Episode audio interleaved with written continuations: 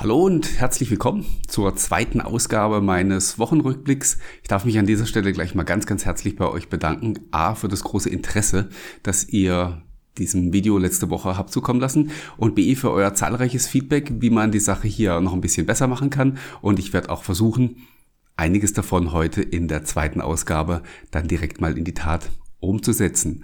Worüber wollen wir hier reden heute? Ich habe mir insgesamt vier Themen ausgeschaut. Äh, ich sehe gerade, es sind fünf. Ähm, einmal wollen wir sprechen über das Windows 10 Frühlingsupdate Version 19.03. Dann sprechen wir über das Supportende für Windows 7. Da hat es in dieser Woche ein paar Informationen gegeben. Äh, wir wollen mal auf die MyPhone App schauen in Windows 10 und deren Fortschritt und ein paar Hintergründe dazu. Dann natürlich über auch den äh, Ärger, den es für die Fans in dieser Woche wieder gab. Microsoft hat angekündigt, den, äh, das OneDrive OneDrive Streaming zu Groove abzustellen. Auch darüber will ich, darauf will ich kurz eingehen. Und last but not least hat es ein paar Sachen rund um Gaming und Xbox gegeben. Ja, dann fangen wir auch direkt mal an. Ja, ähm, es gab weitere Builds im Fast- und Slowring vom Windows 10 Frühlingsupdate in dieser Woche. Man merkt, da ist im Moment so richtig ein bisschen Druck auf dem Kessel. Anscheinend will man fertig werden. Es gibt auch schon Gerüchte, dass eine der Builds 18356 oder 18358 hm, oder eine, die im Moment noch gar nicht veröffentlicht wurde, Kandidaten sind für das finale Release. Früher hat man es RTM genannt, der Begriff geistert heute immer noch so ein bisschen durch die Gegend, hat sich aber überholt, weil es ja nicht mehr so diese goldene CD gibt, die an die Hersteller geschickt wird. Ja, dementsprechend werden viel Bugs beseitigt und äh, eine Sache macht zunehmend mir so ein bisschen Sorge und das ist die Tatsache, dass dieser äh, Blue Screen, der ja bei den Insidern ein Green Screen ist, immer noch vorhanden ist. Das heißt, bei den Insidern gibt es immer noch Abstürze, bei bestimmten Spielen, die Anti-Cheat-Technologien verwenden. Und das macht mir deswegen ein bisschen Sorge, weil Microsoft auch schon gesagt hat, sie können das ohne externe Hilfe, also ohne Unterstützung der Partner nicht lösen. Und da frage ich mich natürlich, wenn diese Partner nicht mitspielen, was auch immer da getan werden muss, was machen die dann? Äh, werden die das Update einfach verschieben? Schicken sie es trotzdem einfach raus und äh, implementieren dann eben wieder so einen Upgrade-Blocker für die betroffenen Spiele? Das wird sehr spannend. Punkt zwei, also das äh, Update freizugeben und so einen Update-Blocker zu implementieren, würde ich tatsächlich auch für die praktikabelste Lösung halten. Ob das natürlich PR-technisch so eine tolle Idee ist, darüber darf man streiten, denn ihr wisst alle, was im Oktober passiert ist bei dem Oktober-Update. Es musste dann zurückgezogen werden, ein riesen Trara und Microsoft hat anschließend Besserung gelobt. Wenn man jetzt natürlich wieder ein Update rausschicken würde, das wieder sogar bekannte Fehler hat, die schon seit Monaten dokumentiert waren, dann kann man sich ausrechnen, wie das in der Öffentlichkeit wieder aufgenommen wird. Mal sehen. Wir müssen da einfach abwarten und schauen, was passiert. Ja, was bei Windows 7 passiert, das wissen wir schon ganz genau, nämlich am 14. Januar 2020 wird Microsoft zum letzten Mal Sicherheitsupdates für Windows 7 veröffentlichen und danach ist Schluss. Das haben sie in dieser Woche auch nochmal klargestellt. An dem Support-Ende wird nicht gerüttelt. Es gab ja immer mal wieder so ein bisschen auch Spekulation, ob man aufgrund der äh, noch sehr großen Verbreitung von Windows 7 eben vielleicht ein bisschen nachgeben wird und das Datum verlängern wird. Äh, das wird nicht passieren, hat man in dieser Woche nochmal klargestellt. Man hat allerdings auch gesagt, Wer Windows 7 über dieses Datum hinaus nutzen möchte, der kann das tun. Es wird also funktional keine Einschränkungen geben. Wenn man Windows 7 zum Beispiel dann neu installiert, nach dem 14. Januar 2020 wird man es trotzdem auch ganz normal wieder aktivieren können.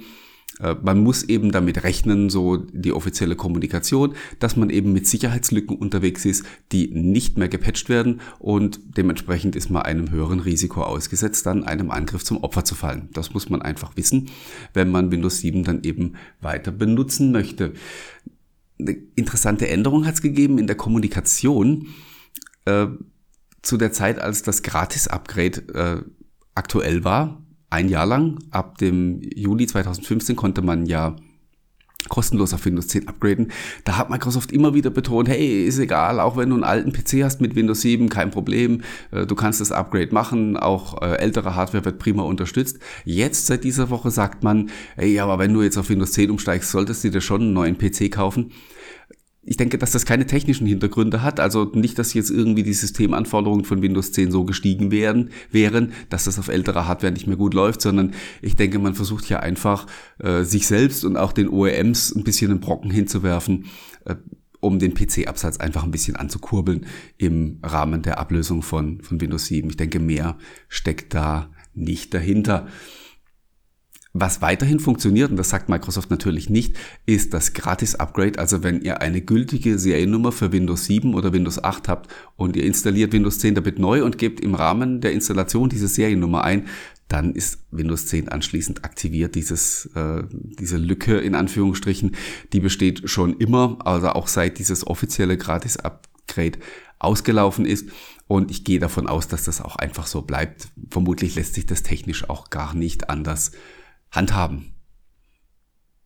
Ja, wir kommen wieder zurück zu Windows 10, genauer genommen zu dieser My Phone App oder Ihr Smartphone, wie sie auf Deutsch heißt.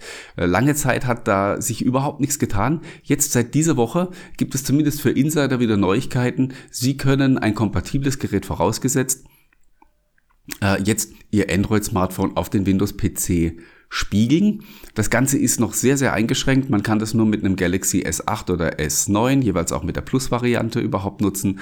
Und zum Zweiten muss eine bestimmte Bluetooth LE äh, Rolle unterstützt werden, dieses äh, per Peripheral, ich mache mal keinen Knoten in die Zunge, ähm, also ein bestimmter Peripherie-Modus muss da unterstützt werden. Das können viele Geräte aktuell gar nicht. Äh, das Surface Go ist zum Beispiel das einzige aus der Surface-Reihe, das das beherrscht. Alle anderen Surface-Geräte können es nicht.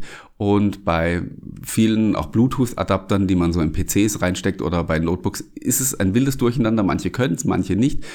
Ähm, ich habe mir sagen lassen, dass Microsoft hier ganz bewusst einen technisch sehr anspruchsvollen Weg gewählt hat der dazu führen soll, dass zum Beispiel, wenn ich diese Funktion nutze, die Akkulaufzeit sowohl auf dem Laptop, wenn ich es damit verbunden habe, als auch auf dem Smartphone möglichst wenig drunter leiden soll. Deswegen hat man dieses Bluetooth LE-Protokoll auch genommen und das Ganze nicht zum Beispiel über WLAN gemacht. Hat jetzt allerdings dummerweise die Einschränkung, dass es von bestimmten Treibereigenschaften abhängig ist, ähm, sowohl unter Windows als auch auf den Android-Smartphones selbst. Und das führt eben dazu, zu dieser, zu dieser eingeschränkten Verfügbarkeit. Und beim Surface wird man auch tatsächlich davon abhängig sein, ob der Hersteller der Bluetooth-Komponente, die da drin steckt, ähm, ein entsprechendes Treiber-Update zur Verfügung stellt. Natürlich redet Microsoft mit denen und möchte, dass die das tun. Aber ähm, das ist, wie gesagt, zur, zur, Stunde noch offen. Und das Ganze, äh, ja, lässt dieses ganze Projekt wieder so ein bisschen in einem komischen Licht erscheinen, weil ja, es wurde groß angekündigt und dann wurde lange nicht geliefert. Entsprechend sind die Leute wieder unzufrieden, was man auch nachvollziehen kann. Und ähm, ja, andere, wie zum Beispiel Dell mit ihrer Mobile Connect App, die können das schon und äh, andere Lösungen gibt's auch. Und äh, ja, es sieht alles wieder momentan nicht so sehr glücklich aus, auch wie Microsoft da vielleicht im Vorfeld einfach zu früh und zu viel versprochen hat. Ähm, und da kann man wirklich nur hoffen, dass sie das in den Griff kriegen, weil ich persönlich freue mich sehr auf dieses Feature. Viele stellen das ja auch so ein bisschen in Frage, sagen, warum sollte ich es überhaupt nutzen? Ist auch okay. Ich sage euch einfach, was für mich daran interessant ist, nämlich äh, es wäre für mich tatsächlich eine Erleichterung. Ich bin so jemand, der sehr leicht abzulenken ist und immer wenn ich mal so mein Smartphone nebenher in die Hand nehme, um mal schnell irgendwas zu checken, oder ein Anruf kommt rein oder irgendwas, dann verliere ich mich wieder in irgendeinem Mist, den ich eigentlich gar nicht machen wollte, äh, scroll wieder in irgendwelchen Apps rum und so und, und vergesse eigentlich, dass ich vorher am Arbeiten war. Und ich verspreche mir davon sehr viel, wenn ich äh, sehr viel mit meinem Smartphone vom PC aus interagieren kann, dass ich eben fokussiert weiterarbeite und äh, das Smartphone da bleibt, wo es ist, in der Hosentasche auf dem Tisch oder wo auch immer. Und deswegen glaube ich, dass das ein durchaus interessantes Produktivitätsfeature werden kann. Ja, äh, von einem Ärger sozusagen zum nächsten. Äh, Microsoft hat angekündigt, dass das OneDrive Streaming in die Groove Music App zum 31. März eingestellt wird. Das ist zum einen mal sehr kurzfristig, das ist dann doch ein bisschen überraschend. Äh, dass es kommt, ist für mich jetzt keineswegs eine Überraschung. Es war eigentlich eine Frage der Zeit. Ich frage mich jetzt eigentlich viel mehr, warum hat man überhaupt so lange damit gewartet? Warum hat man nicht damals, als man Groove platt gemacht hat, also den Groove Music Pass, warum hat man damals bei der Gelegenheit nicht sowieso alles andere auch gleich mit äh, abgeschaltet? So ärgert man die Leute jetzt quasi immer wieder, ja, und, und nimmt den immer wieder noch ein Stückchen mehr weg. Ähm, ich gehe auch davon aus, dass letzten Endes irgendwann auch diese, die Groove Music App selbst verschwinden wird, weil sie hat ja nun mal eigentlich gar keine Existenzberechtigung mehr. Und ich würde darauf tippen, wenn der Support für Windows 10 Mobile dann endgültig ausgelaufen ist, dann wird danach vermutlich dann auch die Groove Music App aus Windows 10 einfach entfernt. Dann werde ich auch wieder wie viele andere traurig sein und wieder werden wir meckern und äh, wieder kann man dann die Frage stellen, warum habt ihr das Ding nicht gleich komplett abgekündigt? Ähm, ich habe darf habe vor, dazu auch noch einen Kommentar zu schreiben. Vielleicht ist er schon online, bis das Video äh, rauskommt. Vielleicht auch kurz danach. Mal sehen, weiß ich noch nicht, wie ich dazu, wie ich dazu komme. Dann kommen wir zum letzten Thema, nämlich Stichwort Gaming und Xbox. Da hat es in dieser Woche auch wieder ein paar spannende Neuerungen gegeben.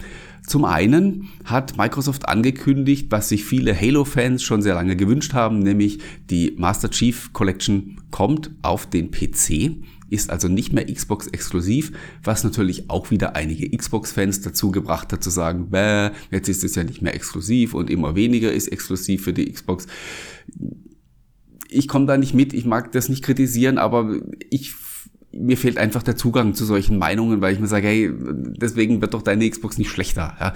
Ähm, und macht deswegen nicht weniger Spaß. Aber sei es drum, ähm, dass er jedem seine persönliche Meinung gegönnt. Hm, Halo Reach kommt übrigens auch in die Master Chief Collection und in der Folge dann auch auf den PC. Äh, wie das dann ablaufen wird, es werden also einzel die einzelnen Halo-Teile nacheinander für PC erscheinen. Aber wie das genau ablaufen wird, äh, sie kommen in den Store und auch äh, in Steam. Ob man die dann nochmal kaufen muss, wenn man sie schon auf der Xbox besitzt, oder ob sie vielleicht Play Anywhere werden, dazu gibt's noch keine Information. Da müssen wir einfach abwarten. Ich gehe auch davon aus, dass das Ganze noch ein bisschen dauern wird. Dann hat man erstmalig Project xCloud diese Woche gezeigt, wenn auch nur ganz kurz in einem Livestream und auch in einer Demo, die so ein bisschen ja komisch ausgesehen hat. Es hat dann auch gleich viele Leute gegeben, die Fake gerufen haben. Äh, ich gehe auch davon aus, dass da ein bisschen getrickst wurde, weil das völlig normal ist. Immer wenn irgendwo eine Demo live gezeigt wird, wird das in irgendeiner Form getrickst, weil man sich gar nicht erlauben kann, dass vor der Kamera irgendwas plötzlich schief geht.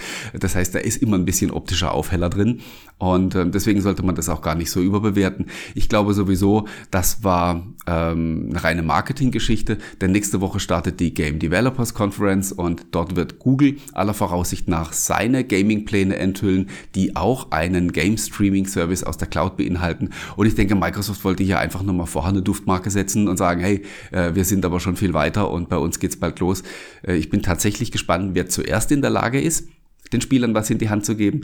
Denn davon wird es natürlich dann auch abhängen, äh, wer erstmal da so ein bisschen einen Fuß in der Tür stehen hat und ähm, ja, vor allen Dingen bin ich sehr gespannt bei Google, wie bei denen das Angebot ausfällt, also was die denn tatsächlich im Programm haben, wenn die mit diesem Dienst starten und ob sie tatsächlich schaffen, vor Microsoft ähm, am Markt zu sein, die ja im Spätjahr 2019, jetzt hätte ich beinahe 2018 gesagt, noch mit äh, zumindest in die Preview starten müssen, möchten mit Project xCloud. Minecraft kommt in den Game Pass am 4. April. Auch das war eine interessante Ankündigung von dieser Woche, bei der man sich aber sofort wieder gefragt hat, warum hat das eigentlich so lange gedauert?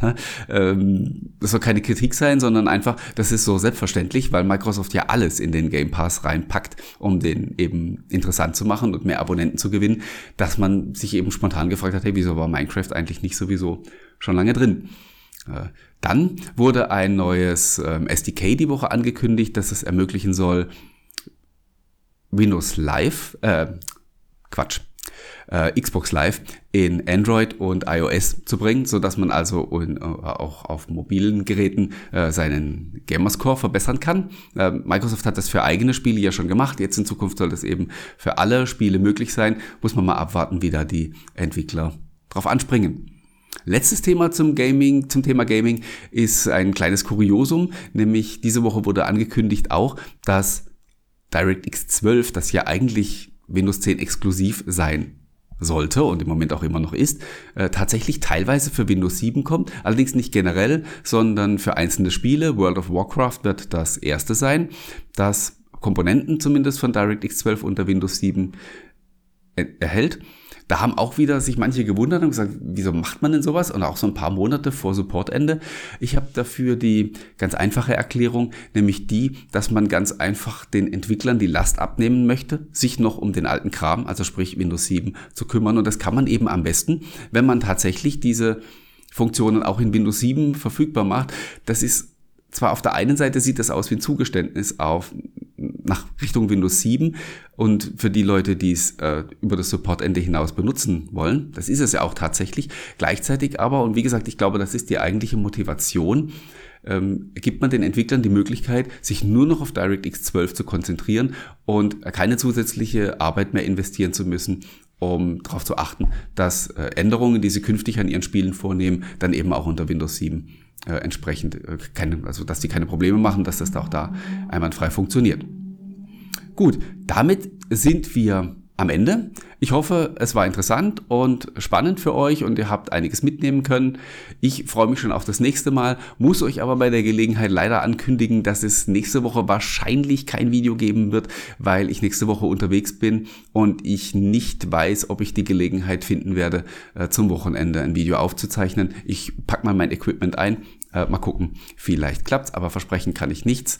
Was ich euch aber verspreche, ist, dass ich äh, ein anderes Feedback auf, aufgreifen werde, nämlich viele von euch haben gesagt, äh, ich muss den Kerl nicht unbedingt sehen, mir reicht's, was er erzählt. Ähm, ein Podcast wäre schön, das werde ich auf jeden Fall angehen. Und ähm, da werden wir dran arbeiten. Und äh, wie gesagt, wir werden das dann in Zukunft auch als Podcast zur Verfügung stellen, wenn ihr weiterhin Interesse dran habt, was ich natürlich schwer hoffe. Ja, vielen Dank fürs Zuschauen und bis zum nächsten Mal. Ciao, ciao.